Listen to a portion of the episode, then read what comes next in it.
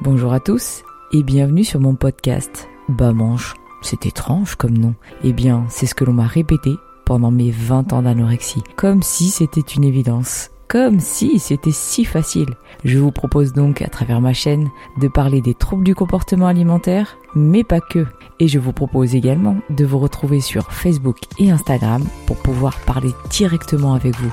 Allez, c'est parti Bienvenue dans ce nouvel épisode qui est aujourd'hui consacré plutôt à ma petite casquette de maman.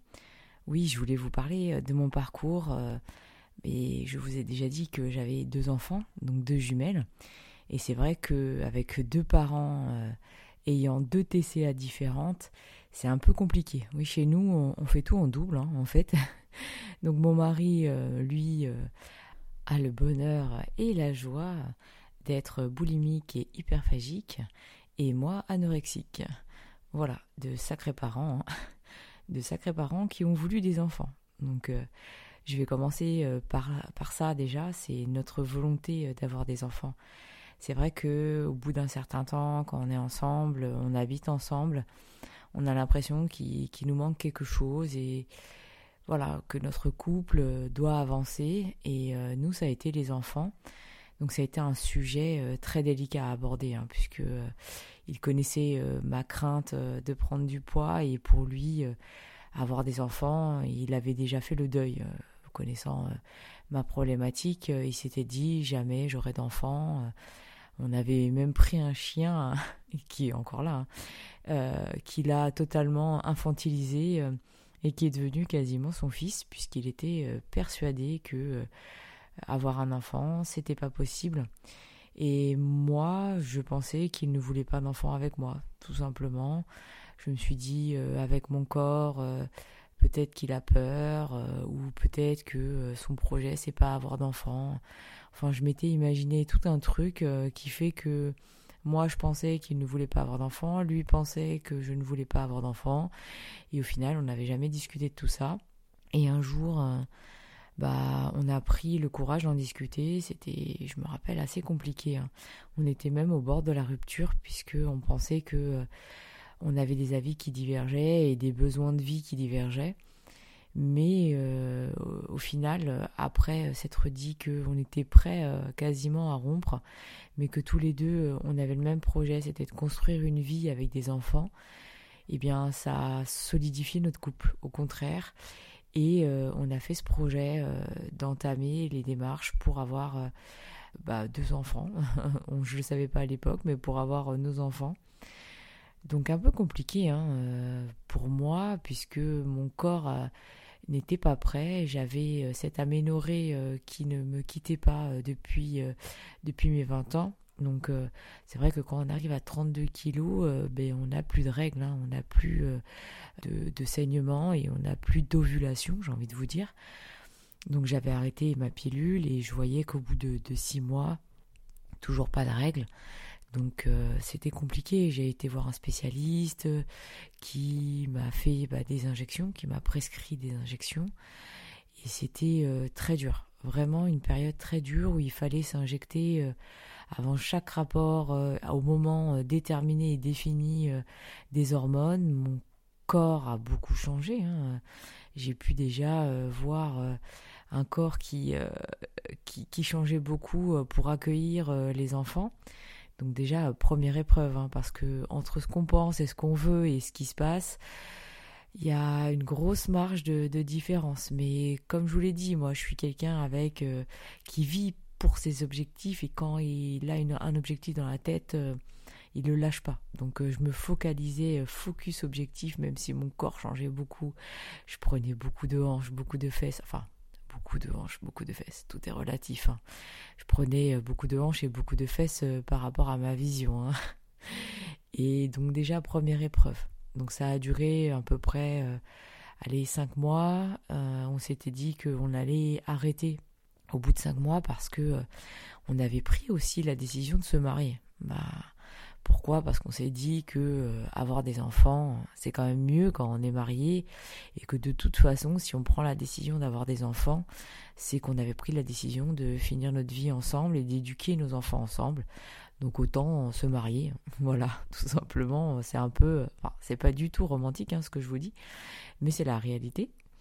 Et euh, on avait dit bon bah voilà, on, se marierait l'année prochaine, donc euh, il était déjà euh, au mois de mai et c'était compliqué de se dire bah je vais me marier enceinte ou bon voilà, c'était pas ma volonté, c'était pas sa volonté, donc on s'est donné une deadline, on s'est dit après mai-juin, on arrête d'essayer, on arrête les hormones et advienne que pourra, hein, si ça arrive naturellement, parce que j'allais pas reprendre non plus la pilule, bah ça arrivera mais on arrête pour pas euh, que je sois enceinte pour mon mariage. Et c'est au moment en fait où j'ai dit bah on arrête, c'est la dernière fois, c'est la dernière injection que je fais que ça a marché. Donc ça devait arriver, hein. donc ça a bien marché. Et euh, bah, super contente, test positif. Euh, je vais voir le gynéco en consultation. Il me confirme que j'étais bien enceinte. Mais là, petite surprise, il me dit bah je vois deux taches. Et je lui dis, mais deux tâches, euh, c'est-à-dire Il me dit, bah, grossesse gémellaire. Et là, un blanc. Je lui dis, mais euh, gémellaire, euh, gémellaire comment? Gémellaire 2 Il me dit, ben oui, madame, gémellaire 2. il m'a vraiment pris pour une imbécile. Oui, deux enfants, vous avez deux enfants et vous pouvez être contente hein, parce qu'avec les injections, vous aurez pu en avoir trois. Waouh Super, merci monsieur. Coup de massue dans ma gueule. J'avoue que là, j'étais pas prête. En plus, j'étais toute seule parce que je travaillais, j'avais été un midi et je me prends ça dans la figure. Oh là là là là, coup de panique. Mais alors, coup de panique total, je me suis dit Attends, j'étais prête pour un enfant, là, j'en ai deux. What the fuck? Est-ce que je vais assumer? Mais j'étais en mode zombie, hein, vraiment zombie. Je suis rentrée euh, chez mes parents. Et là, euh, bah, mode zombie, je voulais pas leur dire, vous savez, euh, on a toujours, quand on est enceinte, on va attendre les trois mois pour l'annoncer, mais là, premier jour, j'ai craqué. Ma mère qui me voit arriver, qui me dit Qu'est-ce que t'as? Et je lui dis Bah écoute, je suis enceinte. Et là, je me rappelle, elle avait des assiettes parce qu'elle préparait à manger. Et elle me regarde, elle pose l'assiette, elle me fait Mais c'est génial. Et là, je lui dis Non, mais maman, j'en ai deux. Et il fait Quoi? Quoi? Deux? Bah, euh, ouais, ok, non, bah, c'est génial, oui, bah, c'est bien. Et là, je me rappelle l'avoir vue s'agiter, elle mettait la table, mais euh, elle mettait un verre, elle revenait, elle mettait une fourchette, elle revenait, elle fait non, mais c'est, génial. Et puis, elle, elle, touillait ce qu'elle faisait, elle faisait n'importe quoi. Et du coup, euh, mon père qui descend, qui, qui nous voit, parce que ma mère a commencé, je me suis enfin, j'ai commencé à me mettre à pleurer. Et mon père qui me dit Mais qu'est-ce que t'as? Pourquoi tu pleures? Qu'est-ce qui se passe? Et là, je lui dis Papa, je suis enceinte. Et ma mère qui le regarde, qui lui dit Elle en a deux. Et là, mon père qui dit Mais c'est bien, pourquoi vous êtes en train de pleurer? C'est pas une maladie, c'est pas un cancer. Je m'attendais à beaucoup plus. Il fait C'est génial ce qui t'arrive. J'ai dit Oui, oui, c'est génial, mais euh, j'étais totalement sous choc. Et donc, euh, entre-temps, j'avais essayé d'appeler mon mari. Alors, mon mari qui décrochait pas. Ah, ah, il m'appelle deux heures après et j'étais euh, énervée au possible. Je dis mais attends, tu m'appelles deux heures après? Il fait bah oui, je suis désolée, euh, je pouvais pas, euh, j'étais pris avec un patient, je pouvais pas. Il me dit mais qu'est-ce qui se passe? Je lui dis mais t'as pas oublié que j'avais l'échographie? Il me dit bah alors? Je lui dis bah on en a deux. Et là il me dit bah je savais. Je lui dis bah attends, c'est pas possible, tu savais, tu savais comment? Il fait bah je l'ai je l'ai rêvé cette nuit et je savais qu'on en avait deux, je le sentais, je sais pas comment t'expliquer, je le sentais. Et c'est génial. Je dis mais attends, tu le prends super bien, mais comment on va faire euh, C'est pas possible. Alors voilà, donc euh, lui était prêt de toute façon, il s'est dit bah tant mieux, de toute façon, euh, au vu de, de, ma maladie, il savait pas si celle-ci reviendrait ou pas, et il s'était dit bah tant mieux, moi je voulais avoir deux enfants, donc une pierre deux coups, là tout est fait en un coup, pour moi c'est génial. Et puis c'est vrai qu'avec le recul, euh, c'est totalement génial parce que euh, j'ai vécu ma grossesse, euh, bon, qui a été un peu complexe, hein, parce que, mis à part le physique peut-être qui n'était pas prêt, et encore, réellement, je pense que le corps s'habitue à tout. j'ai eu une grossesse un peu compliquée. Bah, les grossesses gémellaires, déjà à la base, c'est compliqué, mais quand on fait 47 kilos, c'est d'autant plus difficile. Alors pourquoi difficile Parce que Bon, après, voilà, j'avais des problèmes. mon utérus était très court, donc j'ai été alitée très très tôt. Donc au bout de cinq mois, été alitée. Et là, une nouvelle épreuve, hein, parce que déjà, pour moi, c'était compliqué pendant les trois premiers mois. Je voulais surtout pas les perdre.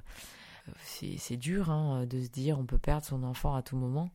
Et là, quand on dit euh, grossesse à risque, votre utérus est raccourci, euh, on va vous mettre au lit euh, jusqu'à la fin de la grossesse, gros coup de massue. Mais alors, d'autant plus difficile hein, pour une anorexique de déjà d'une prendre du poids, parce que j'ai pris énormément de poids. Hein. Les trois premiers mois, j'avais déjà pris 14 kilos. Et j'avais décidé à ce moment-là de plus me peser parce que c'était trop dur de voir les, chiffres sur la balance. Et je me suis dit, bah fuck, je me pèse plus. De toute façon, toujours focus objectif. Euh, c'est même pas une question à se poser le poids. Même si je vous avoue que voir le poids augmenter sur la balance, c'était. C'était dur. c'était très dur. Et donc, mis à part ça, nouvelle épreuve, alité jusqu'à la fin de la grossesse. Donc, alité, ça veut dire rester au lit, ne plus bouger, ne se lever que pour manger, pour aller aux toilettes et se laver. Waouh Et eh bah, c'était dur, hein. je vous le dis, c'était très dur. D'autant plus que j'ai un mari qui pouvait pas s'occuper de moi, j'étais dans un appartement toute seule j'ai pris la décision, enfin mes parents ont pris la décision de me ramener chez eux et de mettre un matelas en plein milieu du salon et là euh, de faire en sorte que je ne bouge plus parce qu'ils me connaissent. Donc nouvelle épreuve, super. Donc pas bouger pendant trois mois et euh, c'était, euh, bah ça s'est fait, hein. ça s'est fait. après l'accouchement, bah encore nouvelle épreuve. Euh, puisque euh, bah, deux petites louloutes étaient présentes. Euh, moi, avec mon poids qui était de l'accouchement et mon corps que j'ai récupéré totalement amoindri de muscles, donc j'arrivais à peine à bouger, à peine à faire le tour du pâté de maison à pied. Ça, je vous l'avais dit dans mon podcast sur le sport. Et donc là, bah, nouvelle épreuve. Hein ce corps euh, qui ne m'appartenait plus, hein, ce corps euh, qui servait euh, à, allaiter, ce corps qui n'arrivait plus à bouger, ce corps qui était totalement en perte de muscles. Mais bon, j'en ai déjà parlé dans mon ancien podcast, je ne vais pas revenir là-dessus. Et donc j'ai dû réaccepter ce corps. Je me suis réacceptée comme j'étais. Après, je vous avoue que avec l'allaitement et puis la routine de vie avec des jumeaux, le poids, c'est plus vraiment notre souci principal. Et puis la perte de poids surtout se fait tellement rapidement. L'énergie euh, que l'on donne quand on tire son lait et l'énergie que l'on donne euh, quand on gère deux enfants, je peux vous dire que j'ai très très vite euh, perdu ce poids. D'ailleurs, je me rappelle encore que ma robe de mariée, puisque, mais oui, au final, vous avez peut-être oublié, mais je me mariais cinq mois après avoir accouché. Donc euh, j'ai perdu beaucoup de poids et ma robe de mariée ne m'allait même plus. Euh, j'ai dû la réajuster et pour le coup, euh, la personne qui l'a réajustée me disait mais madame, si vous continuez à perdre, je pourrais plus vous donner cette robe de mariée. Donc bon, ça n'a pas été très très difficile de perdre ce poids, ça s'est fait même très naturellement sans que je sois trop focus là-dessus.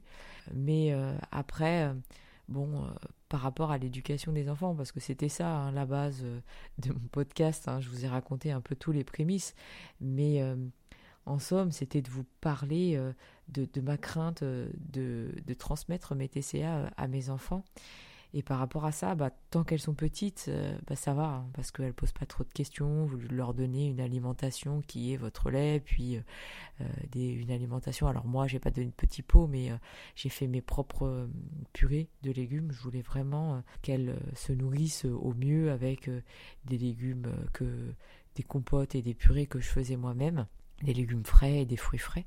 Et tant que les enfants ne parlent pas, ça va à partir du moment où elle commence à parler et poser des questions, et ben là, c'est plus compliqué. C'est pourquoi maman euh, t'aimes pas les frites, pourquoi maman t'aimes pas le chocolat, pourquoi maman euh, tu manges que des fruits le soir, pourquoi tu manges pas comme nous? Et là, c'est compliqué de répondre à ces questions, donc euh, j'ai toujours voulu leur expliquer. je pars toujours du principe que je vais pas mentir à mes filles et je leur ai expliqué que euh, bah, maman elle mange pas de frites parce que c'est quelque chose qu'elle aime pas et que euh, je veux pas euh, les priver elles des, choses qu'elles aiment. Voilà tout simplement. Que le chocolat pareil hein, c'est des choses que je n'aime pas et que je veux pas priver mes enfants de bonnes choses même si moi je n'aime pas. C'est des choses qui elles leur font plaisir et que je les priverai pas des choses que moi je n'aime pas. Mais au-delà de ces questions j'avais vraiment euh, cette peur, cette peur euh, de me dire, euh, bah je, peux transmettre mes TCA et mon mari peut transmettre ses TCA à travers l'image que, l'on donne, à travers l'éducation que, que l'on donne et l'alimentation, comment nous on se nourrit, comment on les nourrit elles. C'est une peur que j'ai encore, hein. je ne vais pas vous mentir qu'elle est partie, cette peur mais c'est une peur euh, qui était d'autant plus présente euh, lorsqu'elles euh, ont commencé à me poser toutes ces questions. Surtout l'une de mes filles, qui est plus en forme que l'autre. Donc on va dire que ce qui est bien avec les jumelles, c'est qu'il y en a une qui ressemble à papa et l'autre qui ressemble à maman. Et je le sens en fait en elle qu'elle a déjà des complexes. Donc je vous dis, à 7 ans, avoir des complexes par rapport à son corps, elle regarde, elle se compare, elle regarde beaucoup sa sœur, elle, me regarde beaucoup, et après elle pose des questions. Elle pose des questions euh, comme euh, pourquoi moi je ne suis pas euh, comme ma sœur, pourquoi je ne suis pas comme toi, pourquoi j'ai pas un ventre plat, pourquoi moi j'ai un gros ventre. Et vous vous rendez compte d'avoir ces questions-là d'un enfant de 7 ans qui en plus à table vous dit mais moi je veux pas de patates, euh, j'ai vu à l'école euh, que ça fait grossir, je prends pas de pain, euh, donne-moi moins de frites, mais c'est horrible. Alors déjà merci l'éducation nationale, hein. je voulais faire un petit point là-dessus, donc dire à un enfant que manger trop de pain, manger trop de patates, ça fait grossir. bah, c'est peut-être pas le vocabulaire, parce que bon, moi, à la maison, déjà, les mots grossir, grosse, je les utilise pas. Donc c'est sûr que euh, si derrière à l'école euh, elles euh, ont une autre éducation, c'est un peu compliqué parce que déjà avec les amis, les petits copains à l'école, je les trouve hyper durs entre eux. Et encore, elles n'ont que 7 ans. Elles n'ont que 7 ans, elles n'ont pas les réseaux sociaux. Et je me dis, mais qu'est-ce que ça va être dès lors qu'elles seront au collège? Donc je vous raconte pas la rage que j'avais quand j'ai entendu ça parce que euh, je me suis dit, mais mince, à la maison, on fait attention et euh, à l'école, ils utilisent euh, des mots que je ne veux jamais utiliser. Ils sont en train de la complexer d'autant plus. Et puis, mis à part la rage, c'est la peur. La peur, j'entends des propos qui me font peur. Je me dis, mais non, pas toi, pas mon enfant. Il ne peut pas rentrer dans ces maladies-là. Je, je le souhaite pas, je ne veux pas, j'ai peur, j'ai peur qu'elle vive cet enfer, je, sais ce que c'est, euh, le gouffre euh, psychologique que c'est, et je ne veux pas que ma fille rentre là-dedans. C'est horrible en tant que parent, je peux vous dire que euh, c'est pire que si ça m'arrive à moi. C'est-à-dire qu'aujourd'hui, tout ce qui m'est arrivé, ce n'est rien par rapport à la peur que j'ai que mon enfant tombe dans cette maladie-là. Donc oui, euh, aujourd'hui, je voulais euh, aborder ce podcast pour euh, vous dire comment moi j'appréhende cette peur et comment moi j'y fais face. Après, c'est toujours pareil, hein. je ne suis pas médecin, je ne suis pas psychologue, je suis juste une maman qui fait face à des problèmes d'éducation et à des problèmes au quotidien. Une maman qui a souffert de TCA et un papa aussi. Hein. Je ne parle pas du papa, mais on est tous les deux dans le même cas et on essaye tous les deux euh, de trouver des solutions à notre niveau. Donc déjà, en termes euh, d'alimentation, je vous avoue que oui, euh, elle est certes un petit peu plus haute que la courbe habituelle à son âge. Le médecin m'en avait déjà parlé. Mais bon, parlons de médecin, c'est grâce à un médecin que je suis tombée dans l'anorexie, donc je l'écoute plus ou moins. Mais quand même, j'essaye de varier son alimentation. En somme, euh, je fais en sorte euh, voilà, qu'elles aient, qu'elles aient toutes les deux, parce que je varie euh, son assiette à elle, mais du coup je varie l'assiette à l'autre, hein, parce que sinon elle se posera des questions, et puis j'ai envie de vous dire, c'est d'autant mieux pour les deux. Hein. Donc une variation de l'alimentation, tant au niveau des, légumes que des féculents et que des protéines. Donc je vous ai dit, j'ai eu la chance de faire une formation en nutrition et j'essaye de l'appliquer à mes filles également et pas que pour moi. Et j'utilise aussi cette formation nutrition pour expliquer à ma fille. Pourquoi? Pourquoi je mets tout ça dans son assiette, pourquoi elle doit manger des légumes, pourquoi elle doit manger de la viande? Et pourquoi elle doit manger des féculents? Alors euh, oui, j'essaye de lui transmettre mes connaissances, mais à son niveau, à son âge, être le plus euh, pédagogue possible et euh, essayer de relativiser ce qui est dit à l'école. C'est pas forcément manger des patates fait grossir. Non, c'est pas forcément ça. On va essayer de relativiser tout ça et je leur explique, alors je dis je lui explique, mais je leur explique parce qu'elles sont toutes les deux, l'importance de chaque aliment et pourquoi euh, on doit manger ça et aussi pourquoi on doit faire euh, du sport. Donc le sport, ça sert pas que à maigrir. Le sport, euh, ça aide à avoir un corps en pleine santé, un corps qui bouge et un corps que l'on peut utiliser. Donc déjà, pédagogie, explication sur tout ça. Et euh, après, euh, bah, c'est l'écoute. L'écoute de ses craintes, l'écoute de ses peurs. C'est écouter pourquoi, en fait. Pourquoi elle a peur d'avoir un gros ventre. Pourquoi elle se sent différente des autres. Alors à leur âge, c'est plus en comparaison aux autres et à ce que disent les autres et à ce que disent ses petits camarades. En gros, je vais pas vous mentir, à l'école, on, lui dit qu'elle est grosse, euh, à l'école on lui dit qu'elle a un gros ventre, à l'école on lui dit qu'elle euh, a des habits plus grands que les autres et qu'elle rentre pas dans d'autres habits. Et ça, euh, ça fait mal, hein. réellement ça fait mal. Et expliquer ce pourquoi elle est différente des autres, c'est c'est assez complexe, mais ça se fait. Donc on écoute, on écoute ses craintes, on écoute ses peurs et on relativise. En gros, j'essaye aussi hein, de la comparer euh, à son papa, à son papa et à l'image qu'elle en a et qu'elle voit, en lui disant, bah, tu vois, regarde ton papa, il n'est pas comme maman et euh, il est super fort, euh, c'est un super papa, et pourtant il est différent de maman, il est beaucoup plus costaud, mais justement il est beaucoup plus fort, et fait de cette force bah, ta force, ta force à toi, cette différence, c'est ta force à toi. On n'est pas tous pareils. Ta sœur est comme ça, toi tu es comme ça. Vous êtes toutes les deux différentes, mais vous êtes toutes les deux jolies, avec un corps qui est magnifique. Et, euh, et sois fier de ton corps, sois fier de ta force. Ton corps, c'est ta force. Voilà, c'est le discours que je lui tiens tous les jours. Enfin, tous les jours non plus, il faut pas non plus se focaliser, mais dès lors que je sens qu'elle doute d'elle, qu'elle a des craintes et qu'elle se sent pas bien dans son corps, c'est des paroles que je répète. Et euh, la répétition, c'est aussi une solution. Répéter qu'elle est jolie tous les jours. Euh, alors qu'elle est jolie, je suis désolée, mais je le dis aux deux à chaque fois. Je leur dis, mais vous êtes belles, mes filles, vous êtes jolies. Et ça, la répétition tous les jours, qu'elles sont belles, qu'on les aime, leur donner confiance en soi, c'est, euh, je pense, euh, la clé. Parce que tout est une question de confiance en soi. Quand on perd confiance en soi, on perd confiance en son corps, c'est là où on commence à dériver. Et le fait de répéter euh, qu'elles sont belles, qu'elles sont intelligentes qu'elles sont les meilleures, alors ça peut faire des enfants narcissiques, mais pour moi, je pense que euh, c'est euh, la solution majeure. Et après, la confiance en soi, j'ai envie de vous dire, peut se reporter sur tous les sujets. Hein. Un enfant qui a confiance en soi, c'est un enfant qui peut tout réaliser.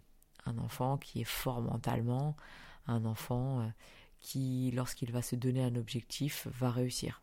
Autant euh, renforcer cette dernière. Hein. Et enfin, euh, le dernier sujet, c'est me concernant. C'est me rassurer moi-même, me rassurer euh, sur le fait que bah, les TCA, malgré que ce soit une maladie, bah, c'est pas une maladie transmissible comme les autres maladies. Et de se dire que justement, en tant que parent, ça fait peut-être de moi un parent différent euh, différent dans, dans l'éducation alimentaire et euh, ma vision euh, envers cette maladie est d'autant plus différente et alerte. Et peut-être qu'à la différence d'un autre parent, je vais peut-être, et je l'espère, identifier des signes le plus rapidement possible pour pouvoir les corriger et agir. Je dis pas que mes parents, par exemple, n'ont pas agi et, ont mal agi. C'est pas ça du tout. Mais je pense qu'ils n'ont pas vu les signes assez tôt et ils ne se sont pas alertés assez tôt, puisque la maladie à l'époque déjà était moins connue et euh, euh, il n'avait pas la connaissance que moi j'ai et la connaissance que mon mari a. Et c'est lui qui me l'a dit, mais euh, d'une façon ou d'une autre, tant que toi tu as peur, tu vas transmettre ta peur à ton enfant. Donc arrête de te focaliser là-dessus. On connaît les signes, on sait ce que c'est que de, simuler ou de s'alimenter ou de simuler une crise de, boulimie par exemple. On sait ce que c'est on arrivera à le détecter si l'une de nos filles le fait et on trouvera les solutions à ce moment-là. Mais aujourd'hui, tes filles n'ont pas de problème, donc arrête de te focaliser là-dessus. Et il a totalement raison. C'est vrai qu'il a raison. Il va falloir que j'arrête euh, de me focaliser sur ce problème-là, que j'agisse euh, en fonction euh, des, questions qui arrivent, mais que j'arrête moi-même d'avoir cette peur. Parce qu'au final, bah, comme dans tous les foyers, hein, manger, ça doit juste être un moment convivial, un moment simple de la vie sur lequel on se retrouve socialement autour d'une table à se faire plaisir avec des aliments qui nous font plaisir. Et il faut que j'arrête de focaliser là-dessus. Parce que tout n'est pas contrôlable. Et c'est bien ça mon problème. C'est-à-dire que j'essaye de contrôler là aussi l'avenir de mes filles et de contrôler le fait qu'elles soient bien et, et qu'elles ne subissent pas ce que j'ai subi. Mais en fait, euh, c'est pas ça la vie. Quand on éduque des enfants, euh, on peut pas tout contrôler. rien n'est contrôlable. On vit avec eux, euh, on passe des moments avec eux de joie et il va falloir que j'arrête de vouloir tout anticiper. On arrive à la fin de mon podcast. J'espère que mon parcours vous a inspiré, vous a aidé, vous a donné des solutions et voire même vous a rassuré en tant que parent. Et surtout, n'hésitez pas. N'hésitez pas à me poser des questions et à me retrouver.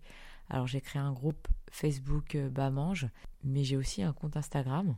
Donc si vous voulez euh, aborder des sujets, si vous avez des questions, si vous voulez me parler en direct, n'hésitez pas à me retrouver. En attendant, que ce soit sur des questions d'éducation ou autres, je sais que vous y arriverez.